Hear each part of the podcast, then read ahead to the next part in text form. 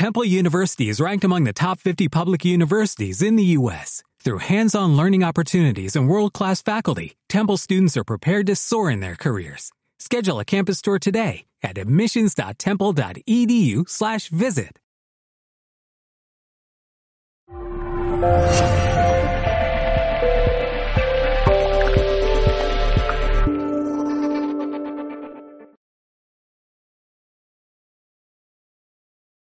Y en el día de hoy vamos a estar hablando de cómo trabajar con un niño con déficit de atención e hiperactividad. ¿Sabes que hay muchos niños que están siendo diagnosticados con este trastorno? Pueden ser diagnosticados con déficit de atención e hiperactividad o déficit de atención sin hiperactividad. Y en el día de hoy voy a estar hablando enfocada directamente a estos padres y madres que están trabajando con estos niños, porque la realidad es que han sido diagnosticados y cada vez están siendo más diagnosticados. Actualmente aproximadamente 5 de cada 100 niños están siendo diagnosticados con este tipo de trastorno. Y pues trabajar con un niño que tiene este tipo de trastorno a veces es bastante complicado, bastante cuesta arriba y si los padres no están muy bien educados en cuanto a este tipo de trastorno, pues entonces el desconocimiento les hace ser más difícil poder enfrentarse a el niño y poder conseguir de este niño que pueda desarrollar unas técnicas conductuales adecuadas, un comportamiento adecuado y que pueda salir de ese déficit de atención e hiperactividad. Así que vamos a trabajar un poquito con este, este tipo de trastorno para que ustedes lo conozcan. Generalmente se llama TDAH.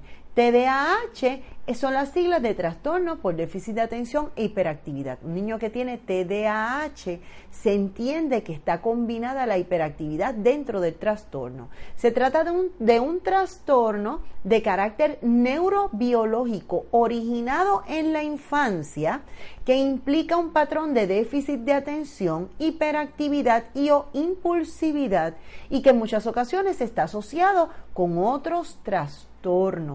Eh, este es el detalle de este tipo de trastornos. Se entiende que es neurobiológico.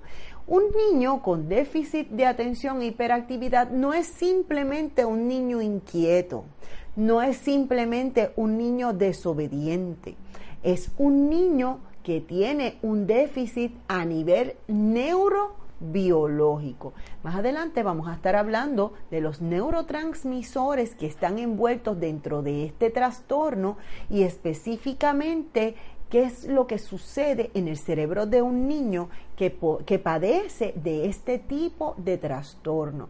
Importante comprender que tiene que ser diagnosticado adecuadamente. Si un niño es diagnosticado con déficit de atención e hiperactividad, no es porque el niño muestra unos comportamientos hiperactivos, es porque el niño tiene las características necesarias que cumplen con este diagnóstico. Yo les voy a mencionar algunas de las cuales, si el niño tiene seis o más de estas características que le voy a mencionar, y si lleva un periodo de seis meses o más con estas seis características, ya este niño tiene todo el patrón para poderlo diagnosticar con este tipo de trastorno.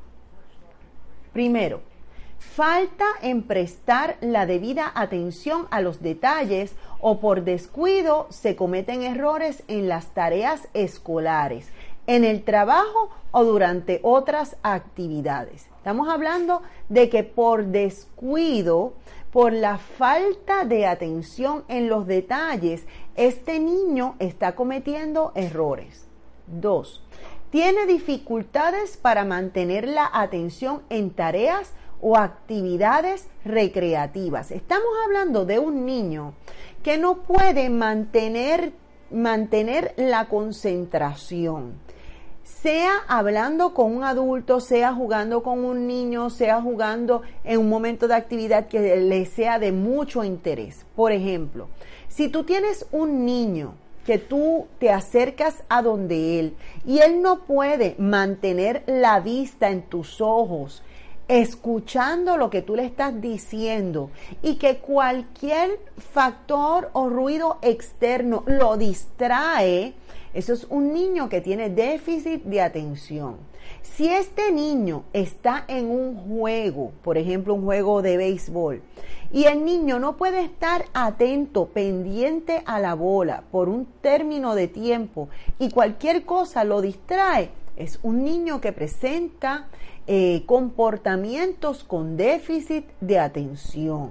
O sea que no puede, pierde la capacidad de atender cosas importantes, no tiene la capacidad de discernir entre lo que es importante y lo que está a su alrededor. Si yo tuviera déficit de atención ahora mismo, no podría estar concentrada en lo que estoy hablando. Si en algún momento hubiera algún ruido o pasara alguien, yo estaría distraída mirando la gente que pasa. Eso es lo que sucede con déficit de atención.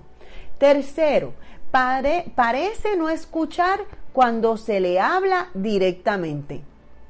Si yo estoy hablándole al niño directamente, el niño como que no me escucha, porque claro, como tiene tanta distracción a su alrededor, no tiene la capacidad de concentrarse en lo que yo le estoy hablando. Próximo, tiene dificultad para organizar tareas y actividades, porque no puede discernir entre lo que tiene prioridad y lo que no tiene prioridad. Todo lo distrae. Próximo, evita, le disgusta, o se muestra poco entusiasta en iniciar tareas que, que requiere un esfuerzo mental sostenido. Porque precisamente este es el problema que tiene el niño con déficit de atención. Es un niño que no puede mantener la atención por un tiempo sostenido. Próximo. Pierde cosas necesarias para tareas o actividades por ejemplo, materiales escolares, lápices, libros, llaves, papeles de trabajo, gafas, celulares. O sea, pierde los libros y lo pierde todo, pues porque no está pendiente a las cosas. Y no es que no esté pendiente porque no quiere, es que no está pendiente porque no tiene la capacidad a nivel neurológica para poder estar pendiente dice que se distrae con facilidad por estímulos externos, como les había explicado. Cualquier cosa lo distrae. Son estos niños que pueden estar viendo la pizarra y si pasa un, pasa un pajarito por el lado, deja de mirar la pizarra para ver el pajarito. Y si se cae un lápiz al otro lado, ya está mirando que se cayó el lápiz. Y si hay una discusión acá, ya está mirando que hay una discusión acá. Y no tiene la capacidad de concentrarse en la maestra o en lo que se le está enseñando. Y la otra es que olvida las actividades cotidianas, por ejemplo, hacer tareas, hacer diligencias. Se le dice algo, pero continuamente se le olvida. Estos son niños con déficit de atención, características de déficit de atención.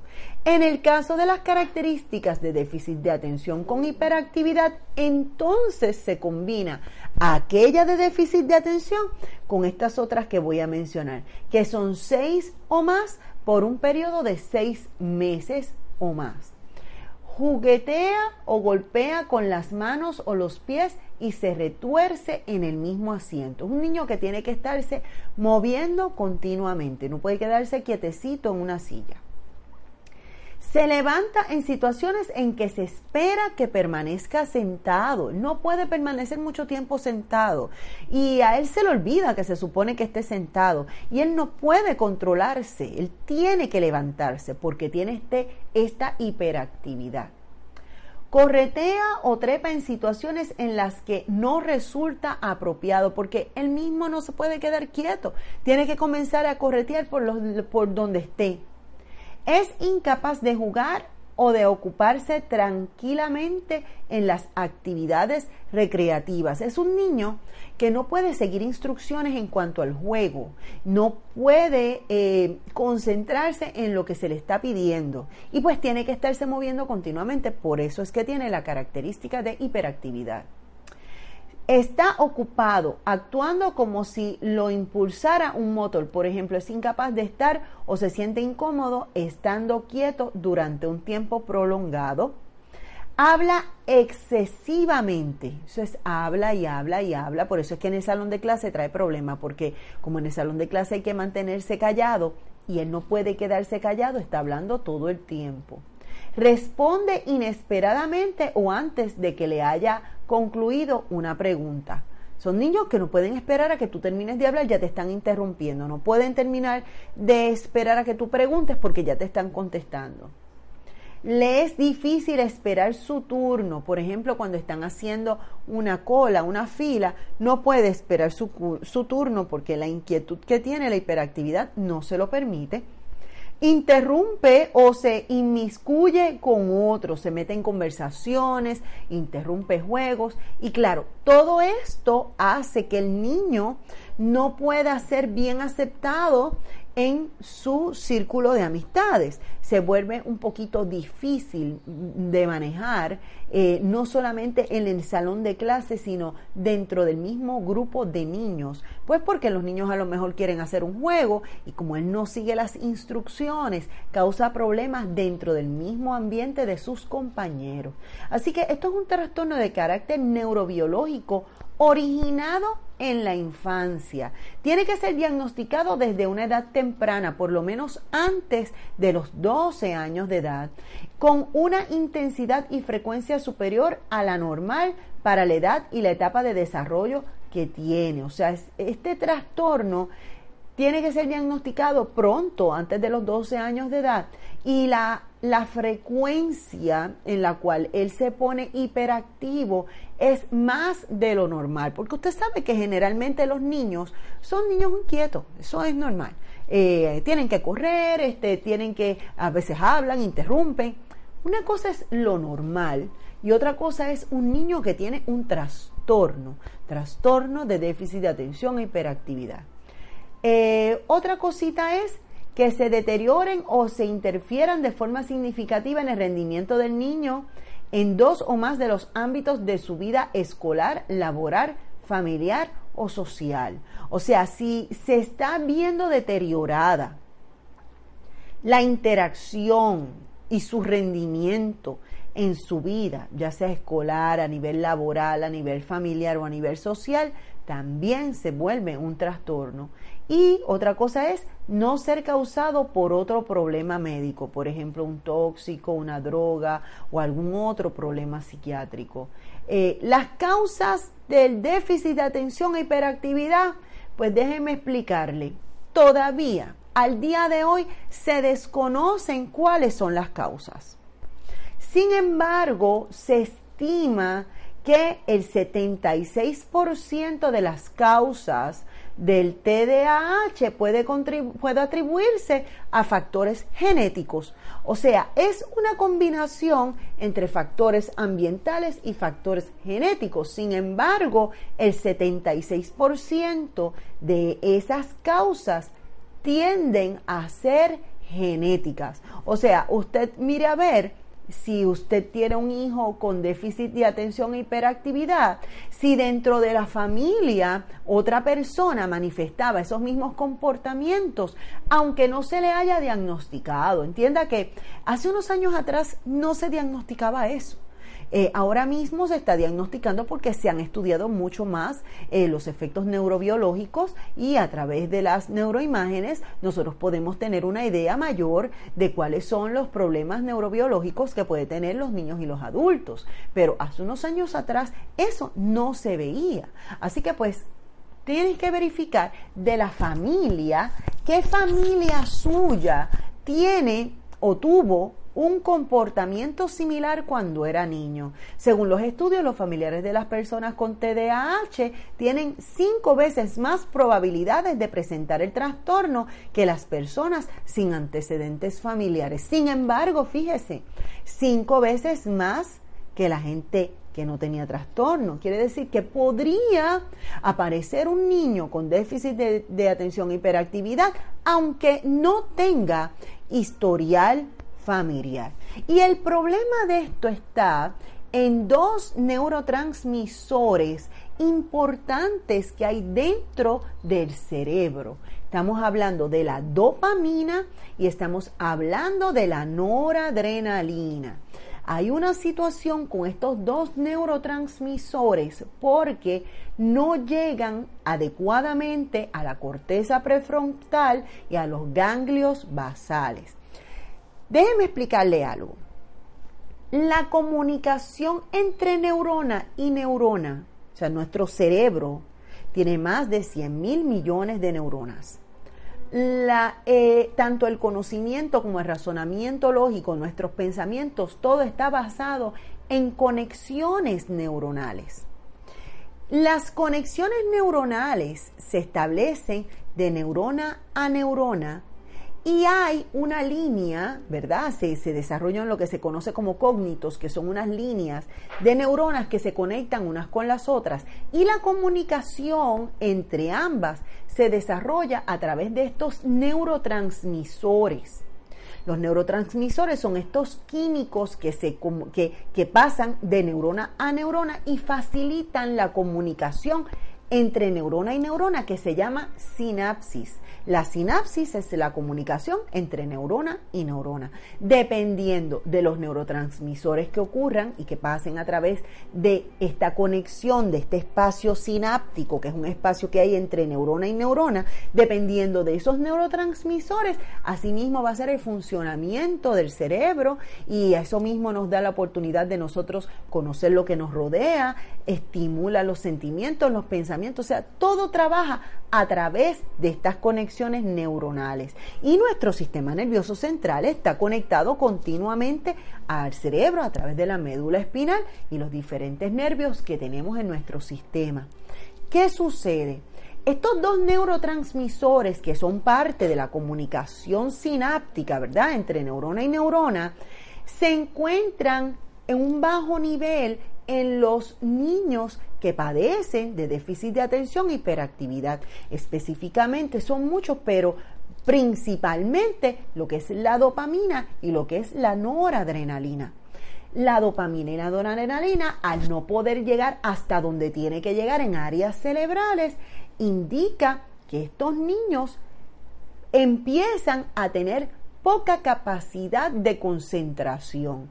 Estamos hablando de que ambos, tanto la, la dopamina como la noradrenalina, no llegan adecuadamente a lo que tiene que ver con la corteza prefrontal y a los ganglios basales. En el caso de la corteza prefrontal, la corteza prefrontal tiene que ver con el sano juicio, el control de impulsos y todas esas cosas están relacionadas a lo que es un niño con déficit de atención e hiperactividad, porque este niño no tiene control de impulsos por el hecho de que la dopamina y la noradrenalina no llegan adecuadamente a donde tienen que llegar.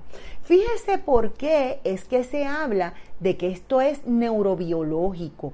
Es una condición neurobiológica que en algunas ocasiones puede ser trabajada solamente con técnicas conductuales, pero en otras ocasiones es necesario utilizar medicamentos. Es como si usted tuviera un problemita de de diabetes, que su páncreas no esté segregando la insulina suficiente y usted trate de que con técnicas conductuales su páncreas pueda producir la insulina suficiente.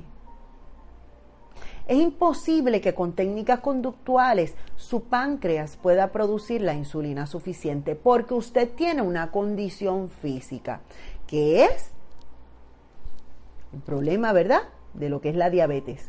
Pues eso es lo que sucede con estos niños. Estos niños sí hay algunos momentos en los cuales técnicas conductuales le pueden servir, pero por más técnicas conductuales que tenga, si tiene un desbalance y tiene una deficiencia en la dopamina y en la noradrenalina, que no llega a las partes del cerebro necesarias, tales como la corteza prefrontal y los ganglios basales, pues entonces no va a poder ser efectivo por más que él quiera, porque es una condición neurobiológica de problemas en neurotransmisores. ¿Ve? Así que por eso es que mucha gente dice, ¿sabes qué? Yo no estoy de acuerdo con medicarlo no estoy de acuerdo y voy a buscar la forma de no tener que medicarlo. Es lo mismo que pasaría si usted tuviera un niño diabético. Voy a buscar la forma de no tener que medicar a mi niño diabético.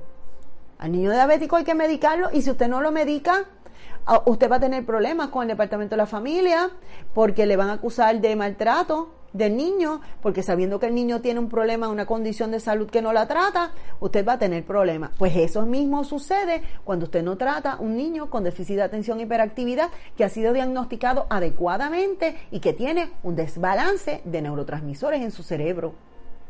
Así que pues no es tan solo querer o no querer, es que si es una condición hay que tratarla. Así que, ¿cómo afecta el TDAH al cerebro, le explico. La corteza prefrontal, que es la que tenemos aquí, encargada de la función ejecutiva como planificar acciones, iniciativas, darse cuenta de los errores y corregirlos, evitar distracciones por estímulos irrelevantes, ser flexible si las circunstancias cambian. Todo eso se afecta porque como no le llegan los neurotransmisores necesarios para poder hacer su trabajo, no va a ser capaz de poder hacer eso. El cuerpo calloso, que es este cuerpo duro que une ambos hemisferios, el derecho y el izquierdo, sirve de comunicación entre los dos hemisferios cerebrales para asegurar un trabajo conjunto y complementario, pero como también se afecta por el desbalance neuroquímico que tiene, pues no puede haber una comunicación adecuada entre ambos hemisferios. Los ganglios basales, implicados en el control de los impulsos al coordinar o filtrar la información que llega a otras regiones del cerebro e inhibir las respuestas automáticas. Por eso es que el niño actúa automáticamente. Quien inhibe las respuestas automáticas son los ganglios basales. Y si los ganglios basales no tienen los neurotransmisores como la dopamina y la noradrenalina en su nivel adecuado, pues entonces va a tener problema también en esa inhibición de estas respuestas automáticas.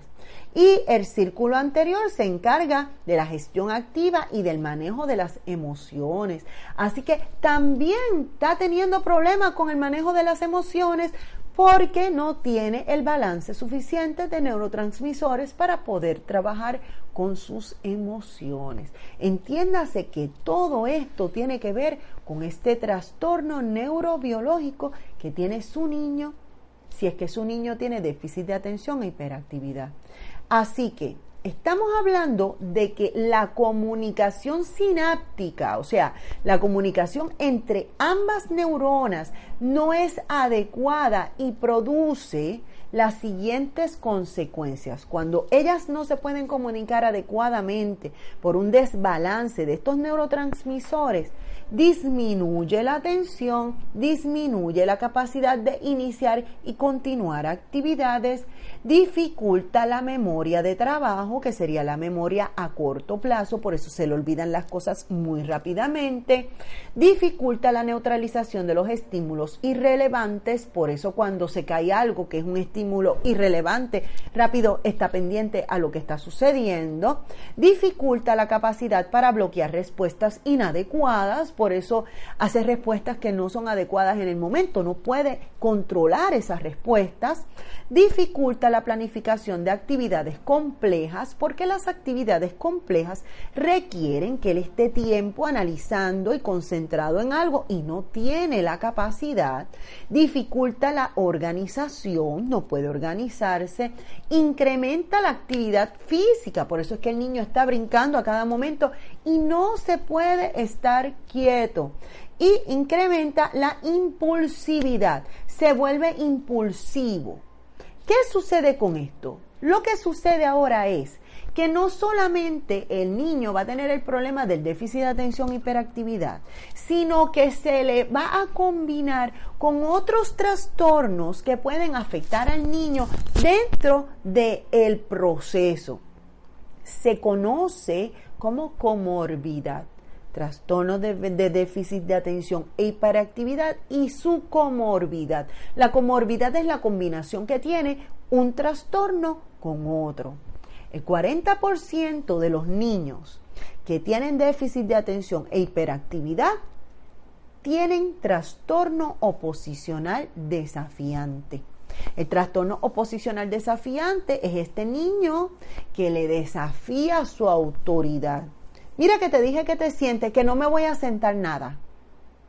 Mira que tienes que hacer silencio, yo no tengo que callarme para nada. Esas respuestas son respuestas de un niño que tiene trastorno oposicional desafiante. Claro, en el tiempo pasado los padres sacaban la mano, le daban en la cara y se le quitaba el trastorno oposicional desafiante si era que lo tenía. Hoy día se está trabajando porque una cosa es un niño malcriado y otra cosa es un niño que tiene trastorno oposicional desafiante. Se supone que el oposicional desafiante tiene el trastorno a consecuencia de un desbalance neuroquímico, no a consecuencia de ser un malcriado o tener problemas de conducta. Por eso es que tiende a ser un poquito complicado lo que es el diagnóstico, porque si un profesional de la salud diagnostica este trastorno es porque es una condición neurobiológica, no un problema de conducta. Aunque se entiende que siempre hay alguna combinación entre ambas, pero se supone que el niño con técnicas conductuales, niño que no tiene trastorno de, trastorno posicional desafiante, se supone que con técnicas conductuales ese niño corrija su comportamiento y no sea así, como decimos por aquí, un niño malcriado. El 40% también tiene trastorno de conducta disocial, pues porque no puede tener unas buenas relaciones sociales con sus compañeros porque no tiene la capacidad de seguir instrucciones, tiene problemas sociales, generalmente están pensando en otras cosas eh, y todo esto contribuye a que este niño también desarrolle este trastorno. Pueden desarrollar trastornos depresivos es que la realidad es que si es un niño y no puede jugar con sus compañeros y sus compañeros lo rechazan, tampoco puede tener paz en su casa porque su mamá lo está regañando o su papá lo está regañando todo el tiempo, no puede tener buenas notas porque no tiene la capacidad de concentrarse en la escuela, no puede eh, jugar un juego normal y corriente porque no tiene la capacidad de seguir instrucciones. No es que no quiere seguir instrucciones, es que no tiene la capacidad para poderlo hacer. Pues llega un momento en que el niño empieza a pensar de sí mismo que no sirve para nada, que eh, no vale la pena vivir, eh, que no hay necesidad de estar vivo y, y empiezan a desarrollar problemas de autoestima y grandes problemas de depresión. El 34% desarrollo trastorno de ansiedad. La ansiedad es una estabilidad y una inseguridad para con el futuro. Quiere decir que este niño si sabe que ahora mismo es niño y no tiene la capacidad para poder compartir con sus compañeros ni para poder ser exitoso en su escuela, ¿qué va a pasar con el futuro? ¿Usted cree que el niño no está pendiente a su futuro? Claro que sí, se llena de ansiedad porque no se sabe qué va a pasar con él, si él pueda lidiar con su vida cuando sea más adulto. Eh, trastornos de aprendizaje empiezan a sacar malas notas.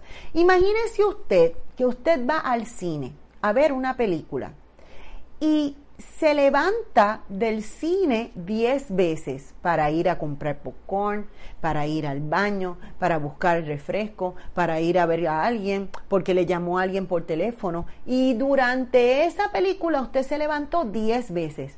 Si yo le pregunto a usted de qué trata la película, usted no va a saber de qué trata, porque como la ha visto en pedazos, usted no sabe de qué trata. Pues eso mismo le sucede a un niño que tiene déficit de atención e hiperactividad. Es un niño que ahora está atento, se distrajo, después está atento, vuelve y se distrae, Después está atento, vuelve y se distrae. Y la realidad es que así no se puede aprender. Es necesario que el niño esté concentrado para poder aprender y para poder entender lo que los maestros le estén enseñando. Así que pues por eso es que desarrolla trastornos de aprendizaje. Eh, puede desarrollar, dice aquí el 33% puede estar asociado con un espectro autista, el 52% puede tener un trastorno por uso de sustancias, pues porque cuando ya sean adolescentes, si tienen déficit de atención e hiperactividad y comienzan a utilizar sustancias controladas, algunas de estas sustancias tienen la habilidad de hacer que el niño se concentre mucho mejor y podrían entrar dentro del uso y abuso de sustancias controladas podría, un 10% puede desarrollar un trastorno bipolar, porque el trastorno bipolar también tiene que ver mucho con el desbalance en los neurotransmisores y cómo lo tiene. Eh, es verdad que lo tiene con la dopamina y con la noradrenalina, pero el trastorno bipolar también tiene que ver mucho con un desbalance entre lo que es la serotonina, la dopamina y diferentes tipos de, neurotransmisores, pues podría desarrollar un trastorno bipolar y el 11% podría desarrollar el trastorno de Tourette. Así que la pregunta es, ¿Cuál podría ser un tratamiento para este niño que está padeciendo de déficit de atención e hiperactividad? Pues mire, existen tres tipos de tratamientos para estos niños. El primero sería el tratamiento farmacológico, utilizar medicamentos para que esos neurotransmisores alcancen un balance y el nivel sináptico, la comunicación entre neurona y neurona, sea una comunicación mucho más efectiva eh, y pueda llegar a las áreas importantes como el lóbulo prefrontal. Eh, el segundo tratamiento sería el tratamiento cognitivo-conductual, que estamos hablando de todo aquello que tenga que ver con eh, su conducta, desarrollar patrones de conducta, hacerle entender al niño que se tiene que portar bien. Cognitivo tiene que ver con mente y conductual con conducta, que a través de su mente, de su razonamiento, de su nivel cognitivo, pueda comprender cómo debe ser la conducta y que él mismo se imponga controles y que la madre o el padre o el educador le imponga controles para que ellos puedan eh, mantener este balance en conducta. Y el tercero sería el tratamiento psicoeducativo. Cuando hablamos de tratamiento psicoeducativo, estamos hablando de que tanto los padres como los maestros, los profesores, los abuelos y todos los que estén en contacto con este niño puedan aprender y conocer exactamente cómo deben tratar al niño. Este niño necesita que haya un patrón de conducta donde no se altere. Ese, ese, es uno de los detalles importantes de cómo trabajar con este niño. Porque si usted pone unas reglas, esas reglas tienen que ser las mismas en casa de papá, en casa de mamá, si es que ambos están divorciados, en casa de la abuela, si es que la abuela lo atiende, porque no puede haber un niño, ni puede tener este niño un balance, ni una estabilidad emocional, si en casa de mamá se le tiene unas reglas y en casa de papá tiene otras reglas. Este niño no conoce la diferencia. Así que el niño siempre se va a estar portando mal. Y digo mal porque no se está portando conforme a lo que le pide mamá o conforme a lo que le pide papá o conforme a lo que le pide la maestra o conforme a lo que le pide la abuela o conforme a quien le pide quien le pida. Este es el, el detalle de este niño. Así que en ocasiones van a haber momentos en los cuales hay que trabajarlos a nivel farmacológico. Eh, hoy día, antes se utilizaba mucho el Ritalin, quitaron el Ritalin del mercado porque tenía unos efectos secundarios. Ahora hay otros medicamentos que están trabajando directamente con estos tipos de trastornos.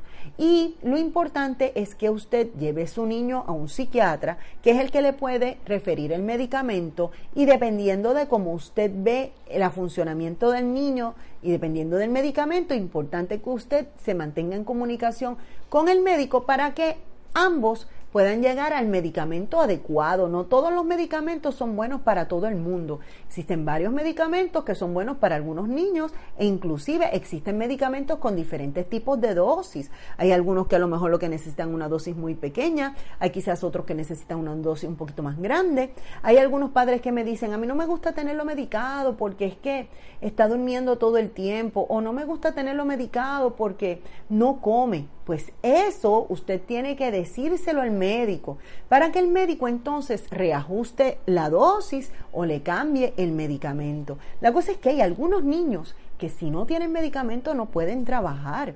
Y en mi opinión considero que si el niño necesita el medicamento y con el medicamento puede ser funcional en la escuela, mire, déle el medicamento porque realmente lo necesita, porque es una condición neurobiológica, no es algo de conducta per se.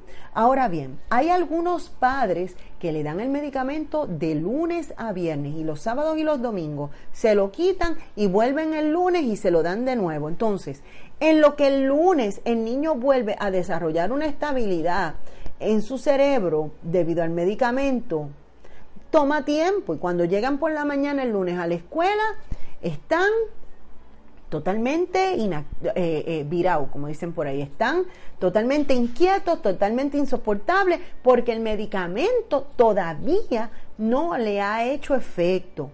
Mi recomendación es que lo tenga todo el tiempo, pero usted tiene que hacerle caso a lo que le diga el profesional de la salud, el médico que esté trabajando con el caso de su niño. Ahora bien, en técnicas cognitivas estamos eh, sugiriendo que usted pueda detectar cuál es el problema, que usted como padre o como madre o como familiar importante eh, pueda comprometerse a este proceso de modificación de conducta, que usted pueda registrar estos datos e identificar cuáles son las causas del problema de modificación de conducta, que pueda diseñar un plan bueno de modificación y que pueda prevenir la recaída para que usted pueda conseguir que este niño pueda tomar control de sus acciones. Eh, así que hay muchas técnicas a nivel cognitivo, a nivel conductual. Hay técnicas que le pueden ayudar a trabajar con ese niño. Yo le recomiendo que usted le enseñe al niño, además de las técnicas conductuales, que en otro video estaremos hablando de técnicas conductuales para los niños, eh, que usted pueda enseñarle a este niño habilidades sociales, que pueda fomentar su autoestima, que usted pueda tener una buena comunicación a nivel emocional, que el niño le pueda decir lo que siente, y lo que piensa, que usted pueda enseñarle al niño a hablar de una forma asertiva, de una forma correcta, diciendo exactamente lo que el niño siente, que usted pueda desarrollar con el niño y el niño aprenda unas reglas de socialización, que cuando llegue por la mañana diga buenos días, que hay que quedarse calladito esperando a que sea su turno, diferentes enseñanzas que usted le puede dar a su niño. Eh, y que usted pueda comprender que este niño debe tener unas habilidades sociales para que él pueda eh, socializarse con sus compañeros también. Además de esto, comprender que estas características de los niños con déficit de atención y hiperactividad, hay muchos niños que tienen características positivas dentro del proceso. Mire, estos niños son optimistas, tienen dificultad de recordar las cosas negativas que le han sucedido, resultan bastante simpáticos y amigables porque los niños hablan mucho y son bastante sociables, suelen tener buen humor los niños, Suelen ser aventureros porque se atreven a hacer cosas que otros niños no se atreven. Suelen ser bastante curiosos. Eh, los niños tienen una gran energía. Eh, aprenden rápido lo que realmente les interesa. Pueden llevar a cabo varias tareas al mismo tiempo porque como tienen la habilidad de poder tener, estar atentos a todas las cosas al mismo tiempo, pueden hacer varias cosas al mismo tiempo. Tienen que estar haciendo algo todo el tiempo, son niños que no pueden quedarse quietecitos y son sumamente sumamente creativos. Lo que se está buscando es que el niño pueda desarrollar la capacidad de enfocarse en lo que quiera hacer. Eh, eh, eh, porque ese es el problema que hay con los niños. Con déficit de atención e hiperactividad, que no pueden enfocarse. Así que, por ejemplo, se están utilizando unas técnicas, digamos, si hay algún juego que a él le interesa mucho y que le gusta, porque le gusta, el niño va a buscar la forma de enfocarse en ese juego. Así que usted puede darle la oportunidad al niño a que juegue algún juego que le gusta por un término de tiempo. No es que ese niño esté tres horas o cuatro horas o cinco horas jugando un videojuego en un televisor o pegado en, en el celular es que el niño pueda tener la capacidad de estar una hora, digamos, jugando ese juego sin interrupción porque está obligando el mismo niño a nivel cognitivo, está obligando a que esos neurotransmisores se enfoquen y vayan al lugar donde tienen que ir para que ese niño pueda tener la capacidad de enfocarse, de concentrarse. Otra cosa importante para el niño es que entienda que usted tiene que alimentar bien a ese niño, que le dé vitamina, que le dé este que le baje el nivel de azúcar, porque se sabe que cuando los niños comen mucho azúcar se vuelven hiperactivos también. Hay que verificar la dieta. Yo le recomiendo a usted que vaya a su psicólogo, atienda bien a ese niño, verifique los medicamentos que va a tener, que aprenda usted técnicas conductuales para estimular a ese niño a que ese niño pueda aprender a través del refuerzo positivo, a través de la respuesta suya, a través de la motivación, que usted pueda trabajar con ese niño, que además de eso usted pueda darle al niño la oportunidad de entrar en algunos ejercicios o en deporte o, hacer algo que sea extracurricular fuera de lo que es la escuela y que se eduque. Lo más importante y la mejor clave que usted puede tener para usted poder progresar dentro de un proceso como este, que es tener un niño con déficit de atención e hiperactividad, es que usted se eduque en todo. Si usted conoce técnicas poderosas y usted se hace un experto en técnicas conductuales, yo le aseguro a usted que va a ser mucho más fácil trabajar con ese niño. Muchos de estos niños cuando llegan a la etapa adulta dejan de ser, dejan de tener déficit de atención e hiperactividad, porque el cerebro madura, se estabiliza y ya no, ya no tienen esa, esa, ese trastorno. Hay otro por ciento de niños que sí, que aunque son adultos, siguen teniendo el déficit de atención e hiperactividad. Pero yo sé que con la ayuda de Dios y con su conocimiento y con el trabajo en conjunto de todos los que les rodean, incluyendo los padres, los, maestros, eh, los familiares, pueden ayudar a que este niño siga hacia adelante. Así que quiero estimularlos y quiero motivarlos a que sepan que usted puede trabajar con estos niños, que hay forma de poderlos ayudar, eh, que es cuestión de educarse bien y de trabajar las reglas, establecer reglas claras, donde usted va a ver cuando usted abra los ojos y ese niño es adulto y ese niño habrá podido superar todas esas situaciones.